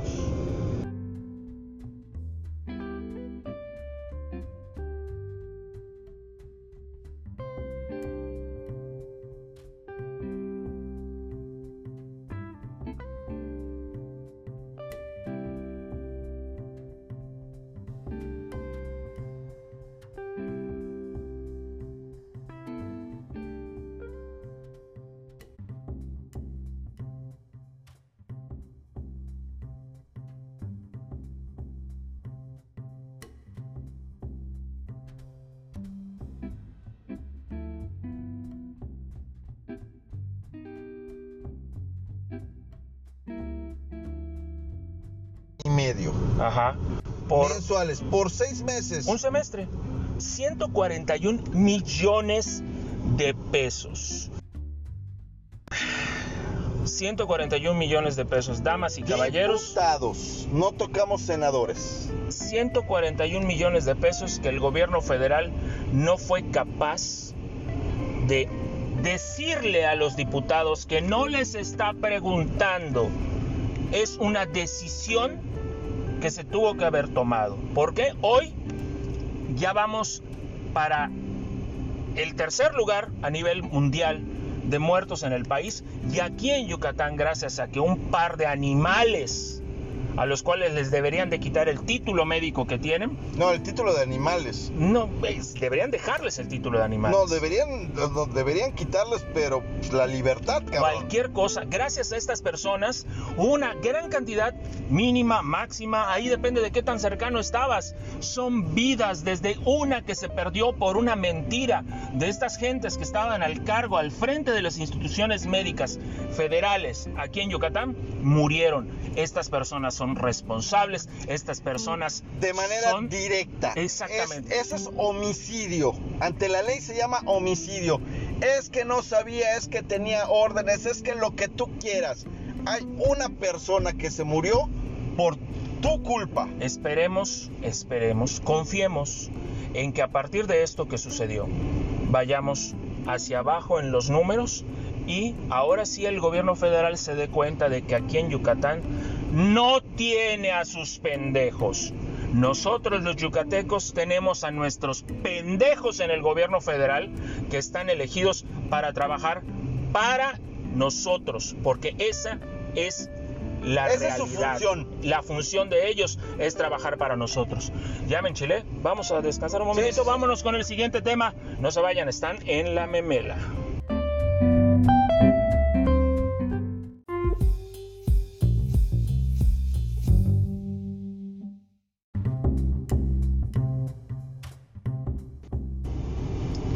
Regresamos aquí en la memela después de bajarle un poquito la intensidad del coraje que traigo atorado por, por, por las estupideces. Vamos a cambiar el tema, macho, porque este, este es. O sea, sí me voy a agarrar putazos a dos que tres. Sí, por supuesto, por supuesto. Pero bueno, llegó una pregunta al Twitter de la memela, arroba memela oficial. Y es en relación a un tema que nosotros tratamos en los primeros programas de este su desinformativo semanal, que es la infidelidad. Desde el punto de vista de la mujer. De- vamos a... Mira, para tratar la infidelidad desde el punto de vista de la mujer, a pesar de que podamos estar muy en contacto con nuestro lado femenino, Ay, mana, ¿en serio? Sí. Eh, es un poco complicado, ¿ok?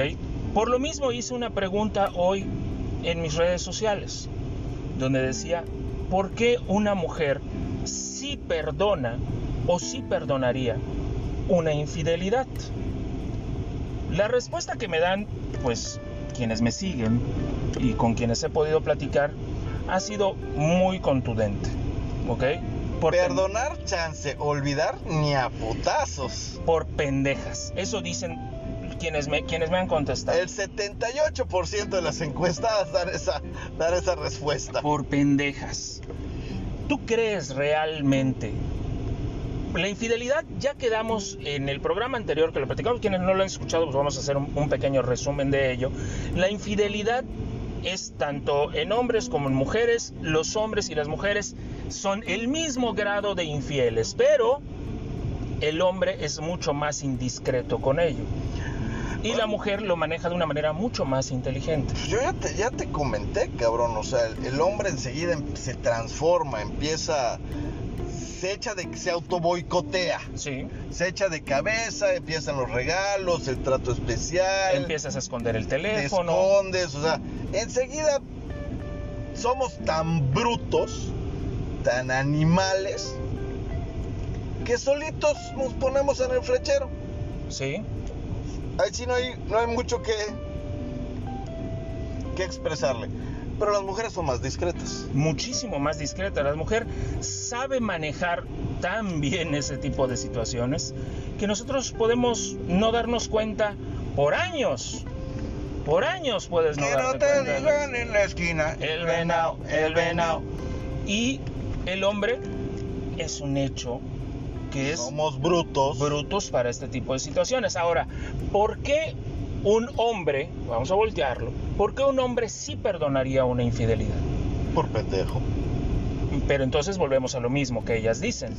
Mira, mira, mira. Vamos a hablar desde por qué el hombre no lo perdona. Ok. O sea, va- vamos a ponernos el- desde el punto de vista educativo. ¿Ok?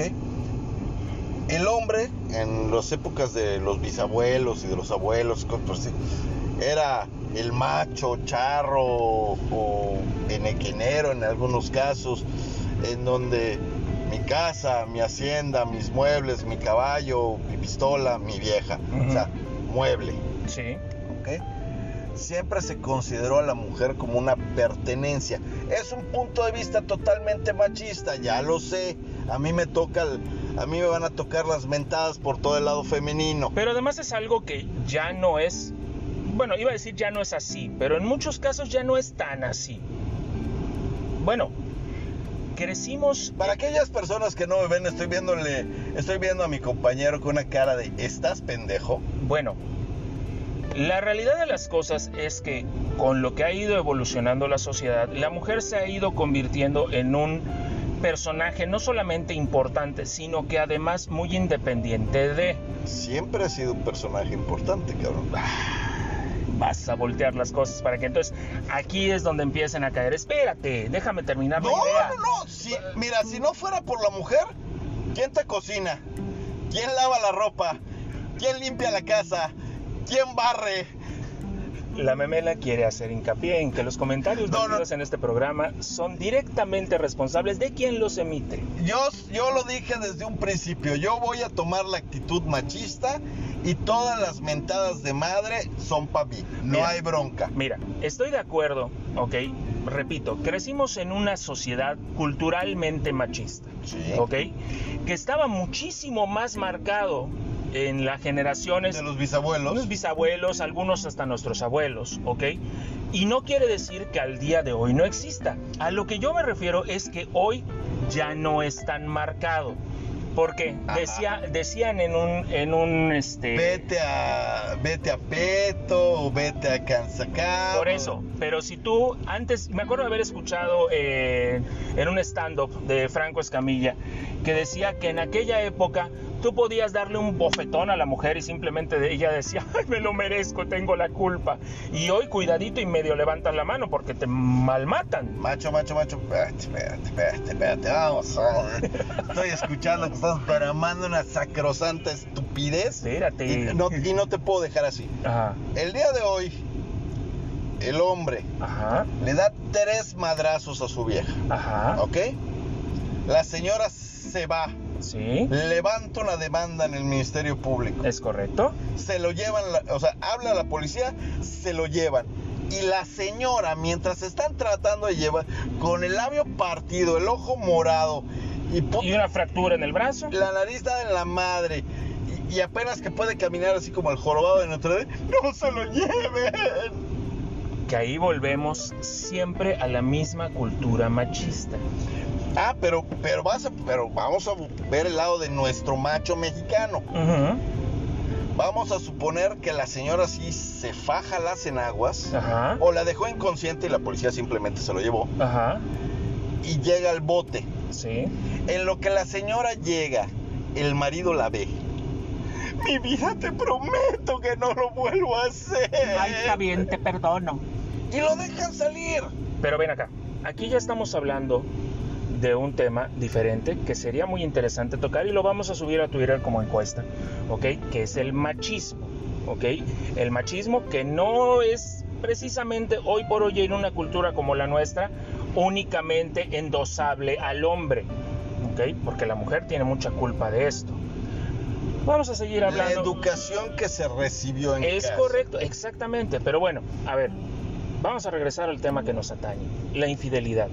Puto, ¿Por qué una mujer marica. sí perdonaría una infidelidad?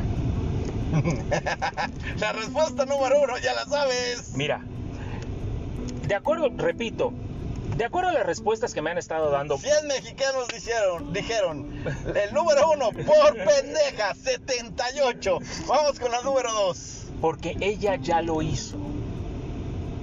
Hay muchos comentarios que circulan por las redes sociales, donde dicen, amigo, date cuenta.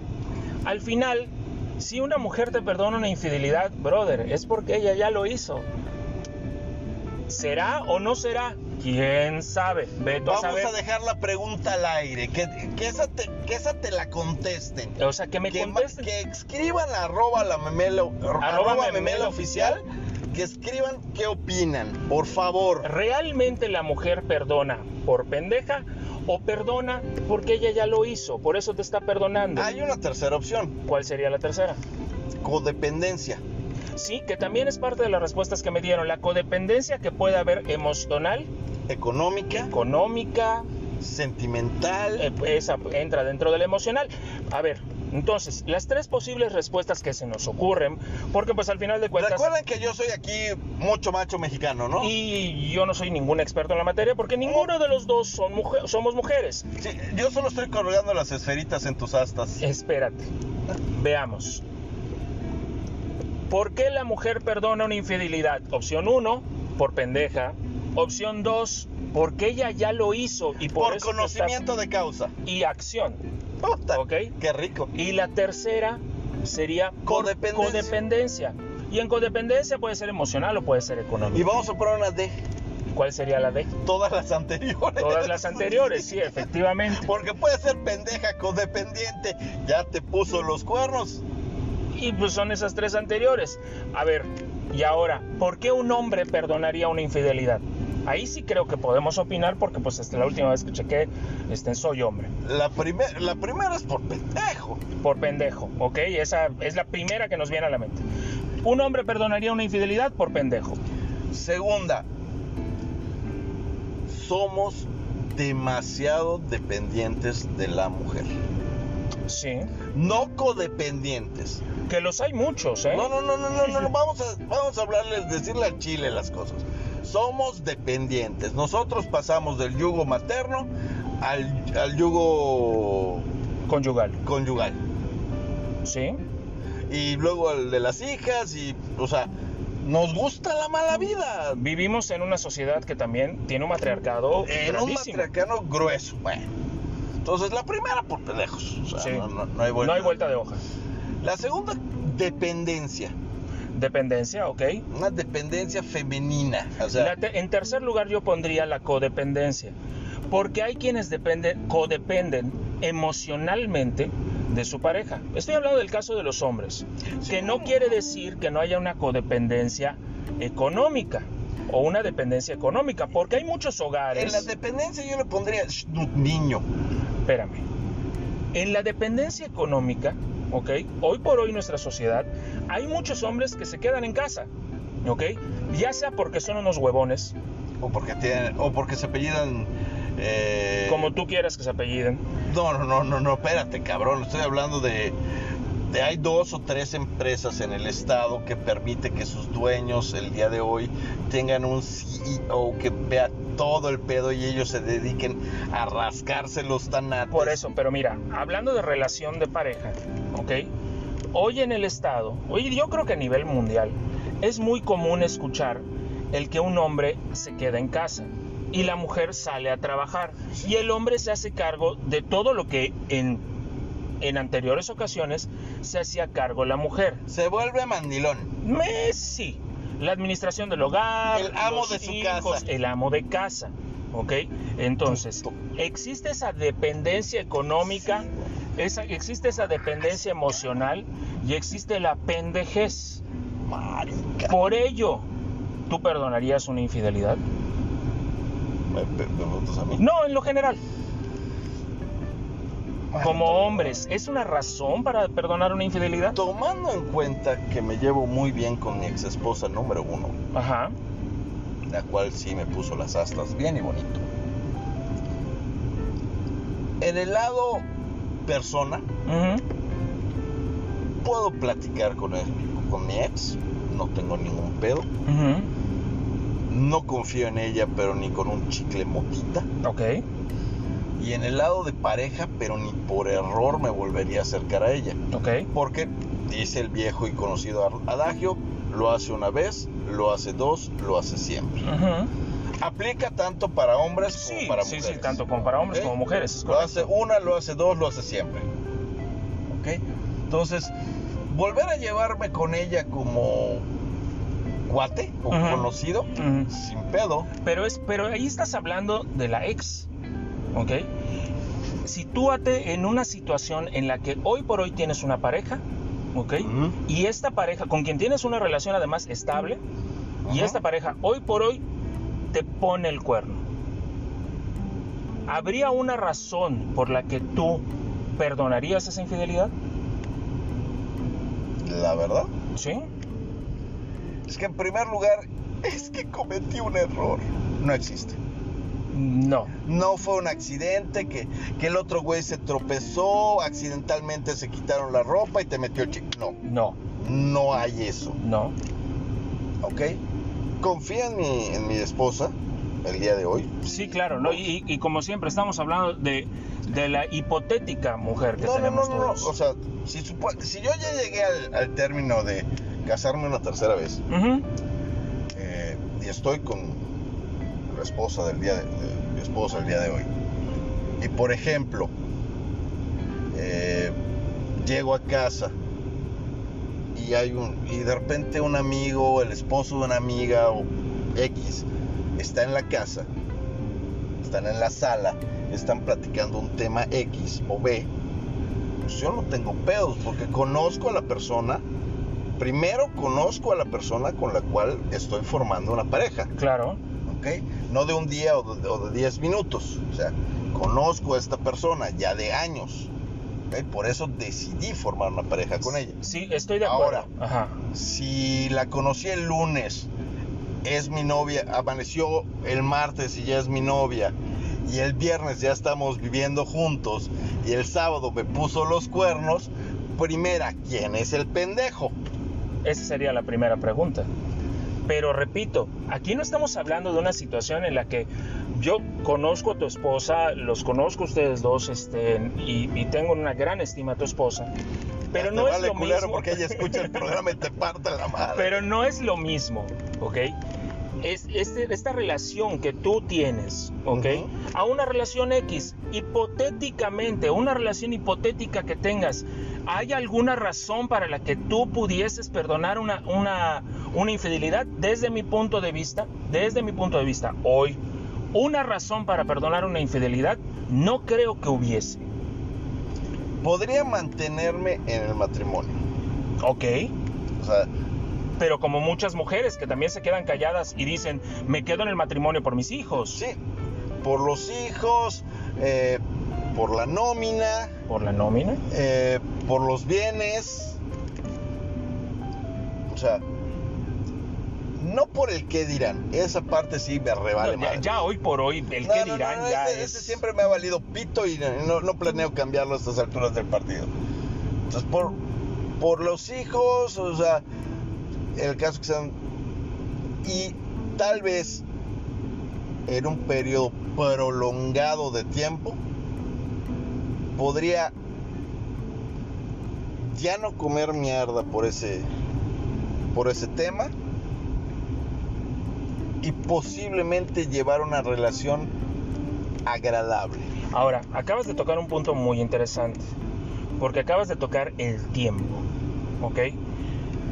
¿Qué pasa? ¿No te lo dice el Seguro Social? Ah, sí, claro. El tiempo lo cura todo, El por eso cura dejan morirse allá afuera. Morir allá afuera. A ver, tú lo acabas de decir, el tiempo. Si el tiempo lo cura todo, ¿ok? Y efectivamente tú te das cuenta de que esta relación vale más ocho años y dos hijos que una hora o dos horas de infidelidad, pues bueno, a lo mejor decides trabajar en la relación y darte cuenta de en dónde están las fallas y trabajar en ello y tal vez recuperar tu relación con el tiempo. Pero, pero, pero aquí hay un punto muy importante. Este trabajo, este tiempo, o sea, vamos a suponer no me voy por la razón que tú quieras. Generalmente va a ser por la primera, por pendejo, ¿ok? No te vas, ¿ok? Ahí va a venir una plática muy interesante y tiene que hacerse una evaluación muy fuerte. Ya lo dije en una ocasión y lo repito el día de hoy. Nos interesa y trabajamos ambos juntos o la verdad chingas a tu madre. Es que es eso precisamente a lo que voy. No es lo mismo tener una relación de años, de tiempo, en la cual, repito, vale mucho más ese tiempo que estas dos horas Pero- que me fuiste infiel. Pero toma, toma en cuenta una cosa, yo ya te, yo te hablo desde el quinto piso prácticamente. Sí, estoy de acuerdo. Eh, si el día de hoy, vamos a suponer, ¿no? Yo me... Es que aquí empiezan las pequeñas diferencias. El hombre con canas se vuelve interesante. La mujer con canas está vieja. Bueno, depende del punto de vista. A mí, a mí me parecen muy interesantes las mujeres. Cabrón, tú ya estás en el cuarto piso, cua- estás en el cuatro y medio, Ujú. ¿ok? O sea, ya no, ya no entras en el, en el, Sí, en, en ese concepto. en este concepto. O sea, tú ves a un cabrón, un chavo de 25 años, y tú le dices, ¿te interesa esta señora de 50? ujú. Sí, te van a voltear a ver con cara de ruca. Sí, Pero tú le preguntas a una señorita de 25 años, ¿te interesa este cincuentón? Y la respuesta es diferente. sí, claro. O sea, sorry, es una cuestión de apreciación, no machista, lo siento señoras, lo siento damitas, Pero lo es, siento es una realidad, es una es realidad. una realidad. ¿ok? es una No les realidad, voy a más, adorar, más no. en este tiempo. Pero mira, mira, si tú Mírale. decides, si tú decides que vas a trabajar por esta relación, pues puede ser una razón para perdonar una infidelidad. Pero ¿qué pasa cuando el hombre es infiel? Porque aquí el tema es ¿por qué ella sí lo perdonaría? Cuando el hombre es infiel, ¿ok? Te cachan en ese momento, como quieras que te cachen, ¿ok? Por mensajes, por llamada, por video, Por por, pendejo. por pendejo, por lo que quieras, te cachan, ¿ok? Y al momento que le dices, no, mi amor, mira que yo, que ves que pasan dos horas, pasa una hora y te dice, está bien, tienes razón, entiendo que fue un error de tu parte. Ahí es donde digo, esta señora, esta mujer, ya lo hizo. No sé. Mira eso que está ahí. ¿Qué será? Una proyección. Ándale, Sí, culero. ¿te, te das cuenta? Te dolió, Espérame, puñeta. ¿te das cuenta de lo que te estoy diciendo? Sí, ¿no? Ok, ahí entonces vamos a ponerlo al revés. El hombre cacha a la mujer. La encuentra como Después quieras. largo No, espérate. tiempo. Llegas a tu casa muy tranquilo de trabajar, de lo que quieras, abres tu puerta, escuchas ruidos, te Te sirves un acomodas, te sirves un whisky, cigarrito, cigarrito, mí, escuchas, mira. que, escuchas, espérame, escuchas que termine toda la faena y entonces sí. Pum, pum, pum y vámonos. Mira, primero. ¿ok? Trataste de sacártela y con No, no, no, no, no, no, no, no, te no, hagas no, pendejo. no. Yo puedo hablar de cómo viví yo la vez que a mí me pusieron los cuernos. Sí, sí, sí. No tengo ningún pedo y te lo cuento cagándome de la risa el Sí, día de hoy. claro, yo lo Porque sé. soy un cínico de mierda. Es correcto. ¿Ok? Yo llegué a la casa un día antes de lo pactado, abrí la puerta, escuché la faena, Todo el- toda la historia que ya me serví ahorita. mi whisky, me eché mi cigarrito. Macho, cuando terminó la faena casi le aplaudo al güey, Sí. pero lo que sonó no fueron precisamente aplausos y me fui de la casa. Sí. Pero a lo que voy, Voy a chingar a su madre. a lo que voy, el hombre es día de capaz. hoy con esta mujer Ah. es, es precisamente con la que te digo que me llevo. Sí, estoy de acuerdo, pero escucha, ¿el hombre es capaz de perdonar una infidelidad? ¿Ya te expliqué? No, no, no. ¿Sí o no? ¿El hombre es capaz de perdonar una infidelidad? Sí. ¿La mujer es capaz de perdonar una infidelidad? No. ¿Perdonarla?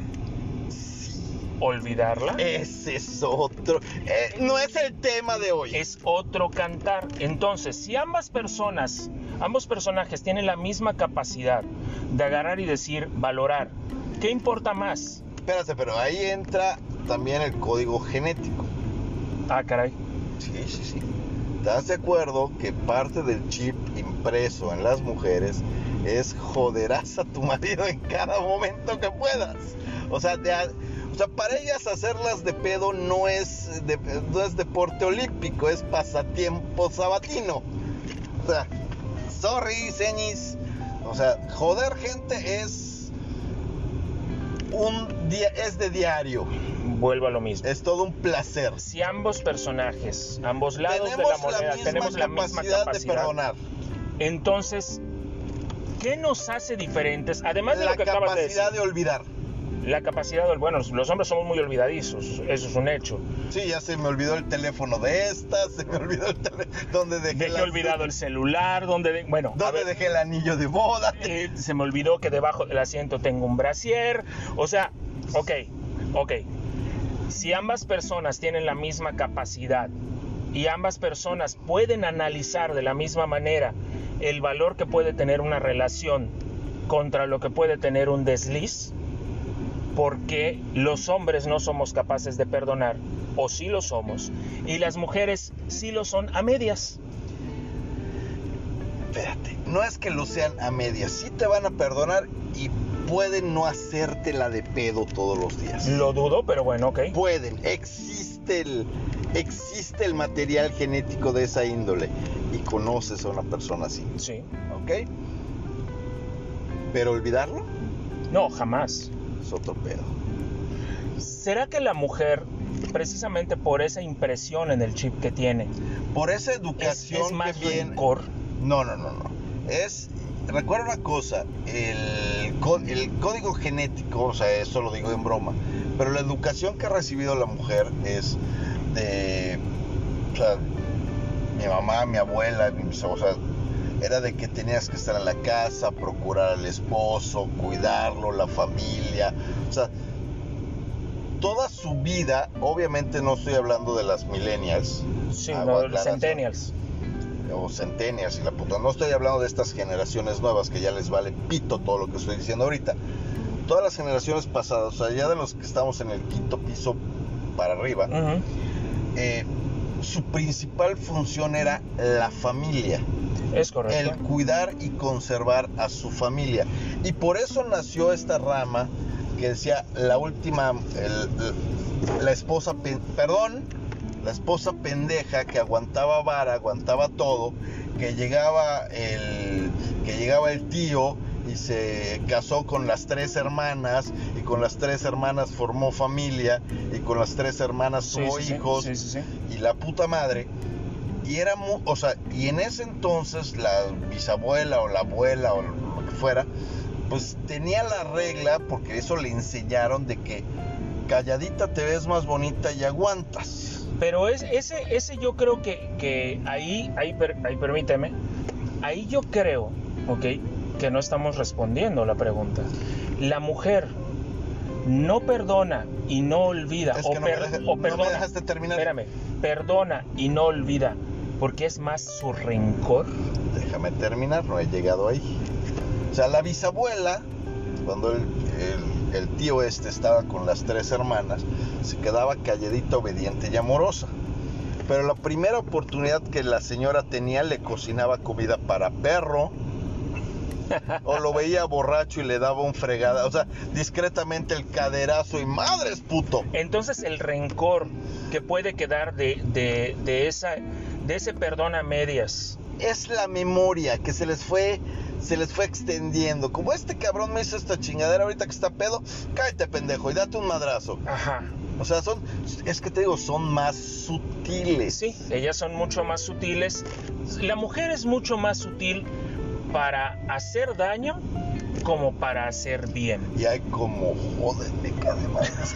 Cuando se inspiran, me Pues es que una mujer, también tenemos que tomar en cuenta que la mujer tiene terabytes de memoria. Recuerda que doña- memoria de elefante es una pendejada para ella. En caso de las chingaderas, la memoria de elefante se la pela. En el caso de cosas buenas, Ah, no, es esas son cosas así como que spam o como cookies que se quedan en la computadora. Correo no deseado. Correo no deseado o algo. No, no, no, no. Eh, yo cuando Lucy, en algún comentario, en algún momento de, de mi vida de pareja, yo platicaba con Lucy. No, se voltea y me dice, recuerda que tú te duermes primero. Claro, O sea, claro. bajita la mano, o sea, tú te duermes primero. Cuando te duermas, mira, voy a, te amarro en tu hamaquita, cabrón, y te agarro un bat de béisbol y te reviento la madre. Entonces, ¿el hombre puede perdonar una infidelidad? Sí. ¿Qué tan rápido o qué tan lento se le va a de- olvidar? depende de cada pendejo. Depende de cada pendejo. ¿La mujer puede perdonar una infidelidad? Sí, sí, sí la puede perdonar. Pero la mujer no va a olvidar. La mujer no va a olvidar y te lo va a recordar como la última vez que dejaste tirados los calcetines en la sala. Hace 10 minutos. O sea, si fue en 1990 y ya estamos en el 2020, te lo va a seguir recordando. Porque te acuerdas de aquella vez Y que te dejaste lo los va a recordar en el 2050. O sea, te lo va a seguir recordando. Entonces, el rencor en la mujer viene más por la educación que ha recibido y por toda la información que recibió por generaciones. Esa es mi humilde opinión. Y no, no siento que esté muy lejano. Ya las, las radioescuchas o escuchas de la memela seguramente nos irán diciendo Y me están mentarán la madre. y nos van a decir están muy pendejos. Se aceptan comentarios. Nuevamente les recuerdo, cualquier comentario, pregunta, por favor en Twitter en arroba memela oficial.